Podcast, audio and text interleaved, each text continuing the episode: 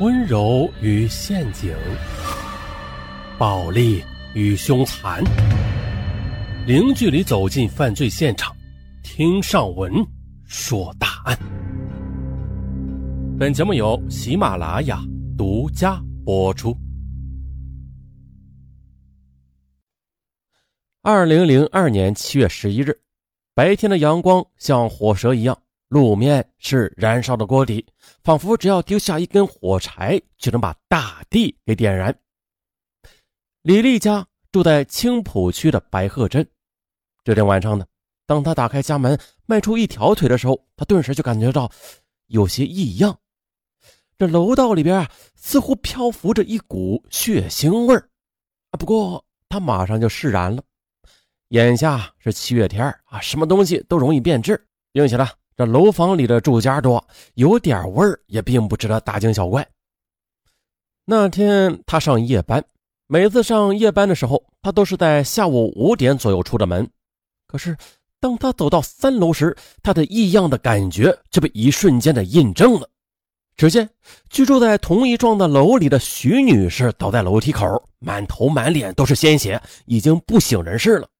来不及想什么，他就拨打了幺二零急救电话。随后的将陆女士送到青浦区中心医院抢救室，最终确认徐女士因为头部中枪已经死亡。好家伙呀，这一起凶杀案还不算，居然还牵扯到了枪。这一旦牵扯到枪，那可就是大案了。于是青浦区中心医院保卫科当即报了警。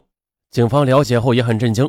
于是呢，青浦公安分局幺幺零指挥中心在向分局主要领导、市公安局指挥汇报的同时啊，旋即的下达了一道紧急的命令：白鹤派出所以及周边派出所、公安道口检查站民警按一级预案工作要求，在一些交通要道设置临时检查点，并且交警部门全力做好配合工作，注意发现持枪的犯罪嫌疑人。一道道命令被紧急的下达之后，现场勘查发现了。三楼的楼梯拐弯处，地上有一颗子弹头，而且地上有大量的血迹，未见有搏斗的痕迹，这就说明歹徒是一枪毙命的。这无疑是一起比较棘手的血案。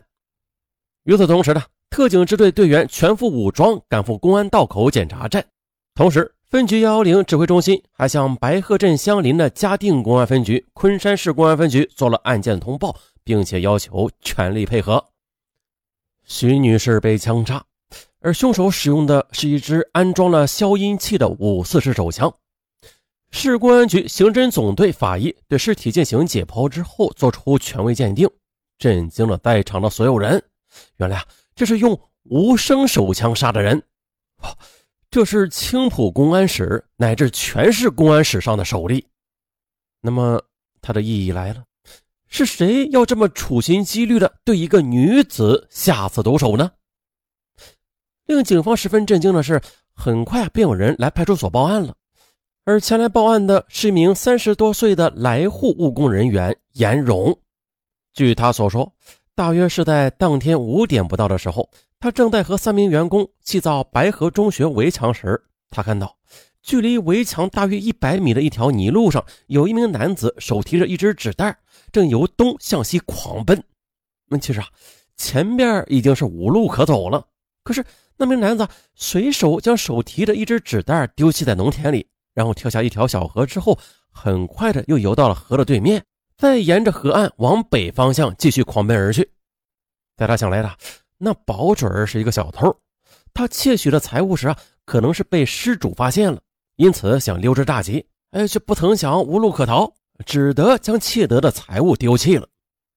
过了一会儿的，颜荣便从脚手架上跳了下来，往丢弃的那只纸袋的方向走了过去。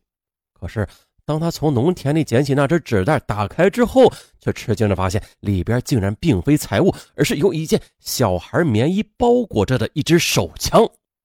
啊！他愣了一会儿。他赶紧走进了白河派出所，将看到的情况一五一十的告诉了值班民警，并且将捡到的纸袋里的小棉衣，还有一支手枪等全部交了出去。接下来，经过侦查员的一番走访调查之后，一个案情分析会在镇政府设立了临时指挥部召开了，市局分局领导以及相关刑侦人员都参加了，做出了基本研判。就是啊，在市政府工作的徐女士作风是正派的，社会关系也很正常，基本可以排除情杀的可能。案发现场，徐女士家中啊，以及她身上的财物也未见缺失，因此可以排除财杀。又通过仔细分析了，大家的意见基本达成，这是一起仇杀。眼下有了目击证人和证据，可见呢，凶手是先守护在徐女士家的附近。等到徐女士下班回家之后，便紧随其后。当发现旁边没有其他人时，就从纸袋里取出手枪，将徐女士给枪杀了。手段十分残忍，这无疑啊是一起有预谋的仇杀案。案情基本定性。可是呢，一整夜过去了，在白鹤镇的各个路口设卡盘查的民警却毫无收获。这凶手就如同泥牛入海，销声匿迹了。由此，案件陷入重重迷雾之中。揭开案件谜底的钥匙在哪儿呢？侦破工作到了这一步啊，侦查员们不得不坐下来认真的分析了。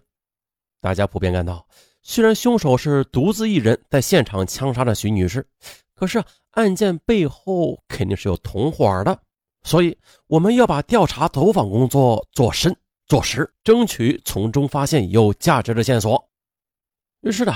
经过仔细排查后，还真的一个疑点在侦查员的排查中跳了出来：徐女士被枪杀一事在当地是不胫而走的，而接住在附近的前夫徐永新，他为什么不闻不问呢？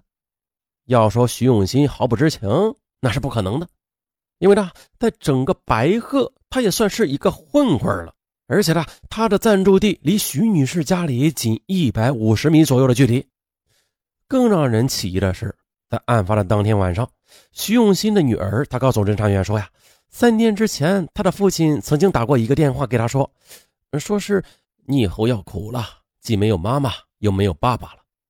那么，徐永新他从电话里讲这句话的意思，他究竟是为何呀？由此的，徐永新身上是肯定有问题的。当侦查员赶到徐永新的暂住地时，徐永新正在二楼的一个房间内看电视，便把他传唤到白鹤派出所接受调查。徐永新坐在派出所的询问室的一只方凳上，侦查员说：“你知道吗？你前妻出事了。”徐永新说：“知道，但是啊，不关他的事儿。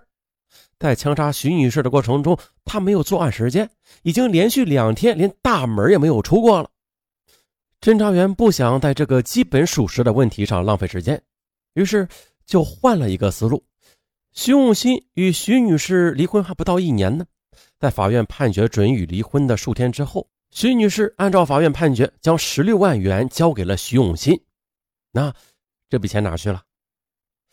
徐永新告诉侦查员：“他说呀，他好赌，十六万元现金就是在参赌时输掉了。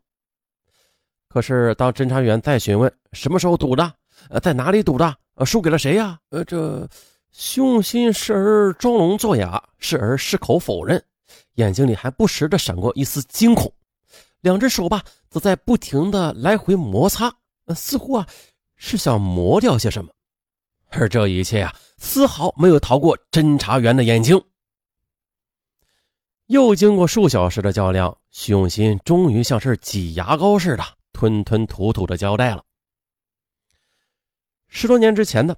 他通过媒人介绍认识了徐女士，婚后有了一个可爱活泼的小姑娘。原本一家人活的还是比较美满的，但是啊，自从自己迷失于赌博之后，有时数天不回家，并且常常是十赌九输。啊，一旦没有了赌资，就伸手向妻子要，妻子也是多次的好言相劝，但是他都当成了耳边风。妻子终于是忍无可忍，可是呢，当他第一次提出离婚的时候。